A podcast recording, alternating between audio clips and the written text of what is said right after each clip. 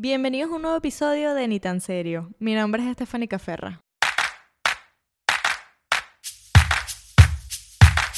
Miren, el día de hoy vamos a hablar de un verguero de vainas. Todas están relacionadas. Vamos a hablar un poquito mm, del amor. El amor. Empecemos con las apps para dates. Eh, traduciéndolo aquí al lenguaje para las personas mayores como mis padres las aplicaciones que uno usa para conocer gente. Lamento decepcionarlos, pero em, yo caí, amigos, en algún momento de mi vida caí, usé aplicaciones de dates para conocer gente. Ya, espérense que voy a apagar el aire porque esto hace un ruido que te cagas. Bueno, como les estaba diciendo, yo en algún momento de mi vida caí en esto de las, de las aplicaciones para conocer gente. Es un riesgo, ¿no? Porque al fin y al cabo tú no sabes quién está del otro lado.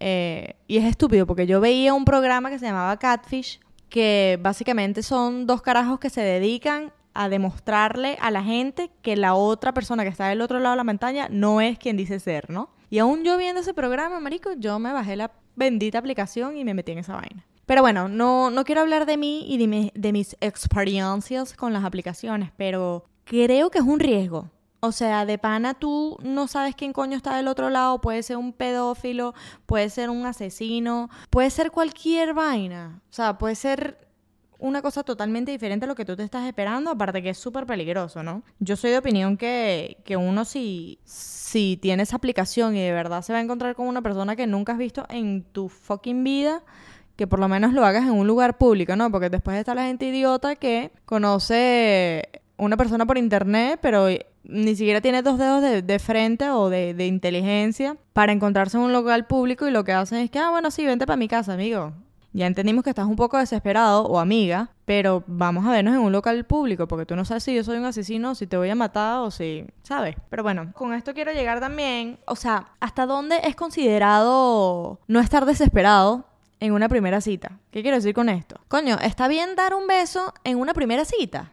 O sea, pero, y después hay varios niveles de beso, ¿no? Está el beso piquito y después está el beso que me limpias la garganta. Entonces es como que, coño, eh, en mi opinión yo creo que un piquito estaría bien, es como que, bueno, toma un poquito, pero no más. Y, y después está, bueno, lo otro que considero que, que acostarse con, con, una persona en la primera cita es como que too much. No, no nací ese día, pero depende también de la primera cita, porque si tú ya conocías a la persona, o sea, vamos, vamos a suponer que tú ya conocías a la persona, que era de tu grupo de amigos o que tienen amigos en común, o sea, que, no es un, un totalmente desconocido. Es como que, coño, te lo puedo aceptar, ¿sabes?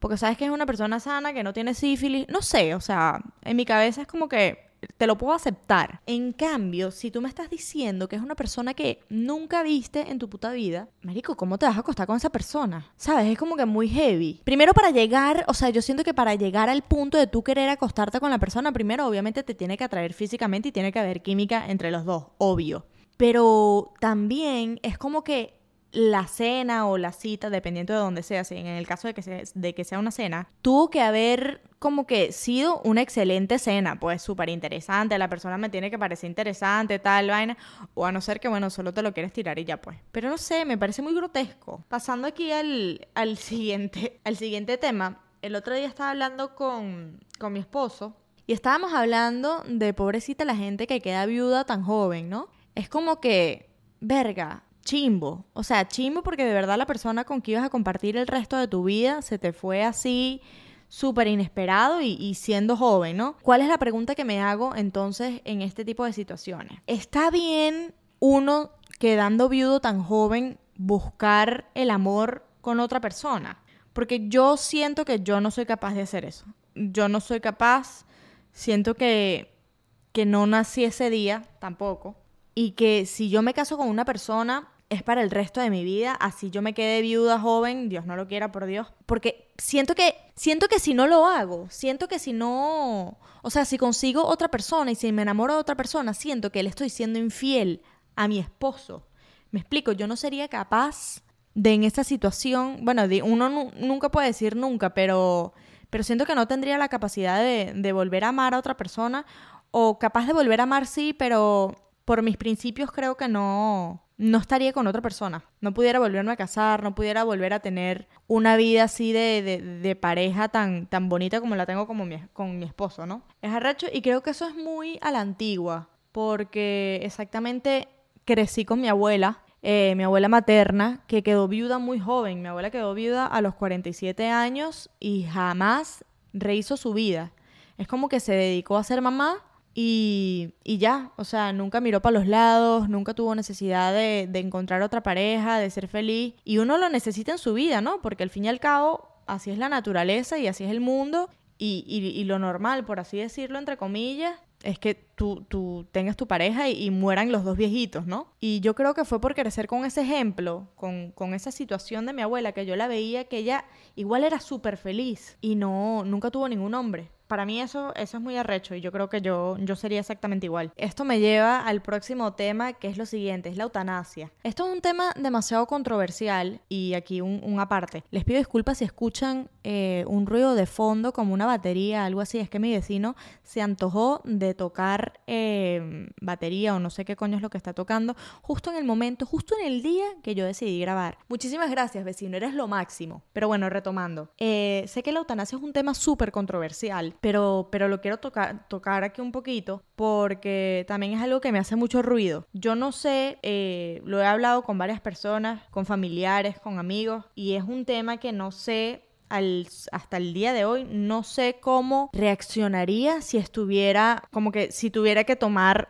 una decisión de, de, semejante, semejante importancia, ¿no? Porque es como que, coño, si un familiar tuyo está en coma y tú no sabes, por ejemplo, y tú no sabes cuándo, cuándo va a despertar, si va a despertar, como que tener la decisión y que dependa de ti si la persona, si, si, le desconectan las máquinas o no las desconectan. O sea, yo creo que yo no, yo no me siento capaz de, de decidir eso y decidir si la persona merece vivir o no merece vivir o si merece estar eh, toda su vida enchufada en una máquina o viviendo de una máquina. Mierda, yo te estoy matando, ¿sabes? Yo lo veo de ese punto. Es como que yo no puedo matar a nadie, aún sabiendo que puede que no despierte nunca y que capaz hasta yo me muera primero que él. Obviamente esa persona no se debe estar enterando de nada cuando se despiertan. Ellos piensan que capaz pasó, que capaz no, que pasó un día o unas horas y pasaron años ahí acostados. Y a la final quien sufre obviamente es la familia y todas las personas que lo rodean porque lo ven en esa situación todos los días, les hace falta. Entonces es como vivir una muerte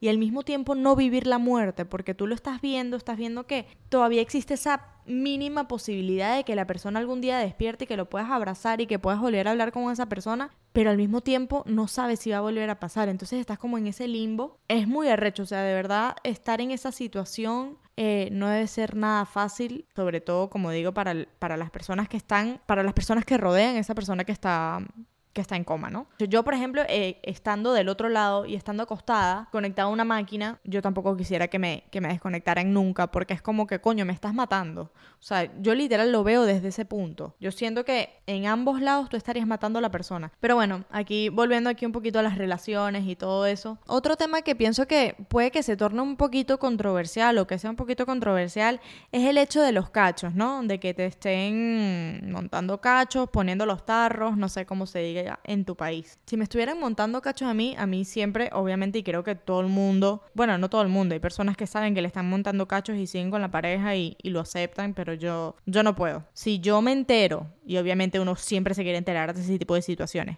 si yo me entero que me están montando cachos, hasta ese día llegamos. O sea, de verdad yo no puedo seguir con una persona que, que, me esté montando, que me esté montando cachos por el simple hecho de que para mí la confianza en una relación es la base de todo. Y si tú me montas cacho, yo dejo de confiar en ti, obviamente. Y recuperar la confianza, señores, no es fácil. Y casi nunca, casi nunca la recuperas al 100%. Porque tú sabes que esa persona te lo hizo una vez y que y siempre vas a tener ahí ese pensamiento de y sí, y sí, y si lo vuelve a hacer, y si me vuelve a montar cacho, y si todavía habla, y si no sé qué. Entonces es como que una vez que se rompe la confianza, de entre parejas, entre amigos, entre, entre lo que sea. Es muy difícil volver a recuperar esa confianza. De hecho, ya me, me pasó, yo, yo, ya lo había dicho aquí en, en episodios anteriores, que me montaron cacho y hasta ese día hasta ese día yo estuve con esa persona, lo mandé obviamente a, a la mierda. Porque, o sea, a mí no me cabe en la cabeza que tú estás con una persona y le estás montando cacho. Entonces, ¿para qué coño estás con esa persona? O sea, si tú le estás montando cacho es porque tú no estás enamorado de esa persona y porque esa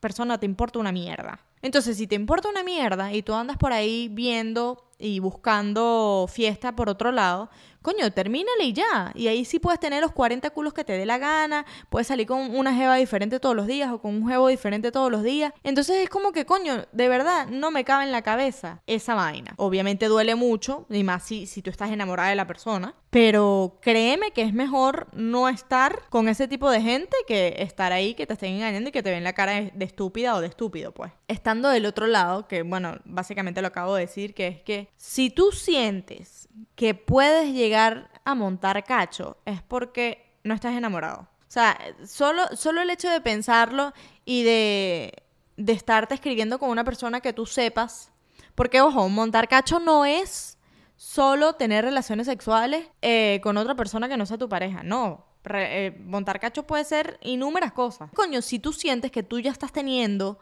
ese tipo de mensajes que sabes que si tu pareja te lo encuentra no le va a gustar es porque ya sabes que estás montando cacho. Entonces, si sabes que estás montando cacho, marico, es mejor terminar las vainas bien. Eh, bueno, que ya no vas a terminar bien porque si ya lo estás haciendo es porque ya la cagaste. Pero creo que es importante que uno se dé cuenta de eso y de verdad no le hagas perder tiempo a la otra persona ni sigas alimentando una vaina que sabes que a la larga no va a funcionar. Bueno, miren, ya me estoy extendiendo aquí mucho, pero de verdad siento que quería hablar de, de todos estos temitas, aparte que creo que están relacionados unos con los otros. Espero que les haya gustado. Pero bueno, recuerden, por favor, no se lo tomen tan en serio, señores. Nos vemos en el próximo episodio. Bye.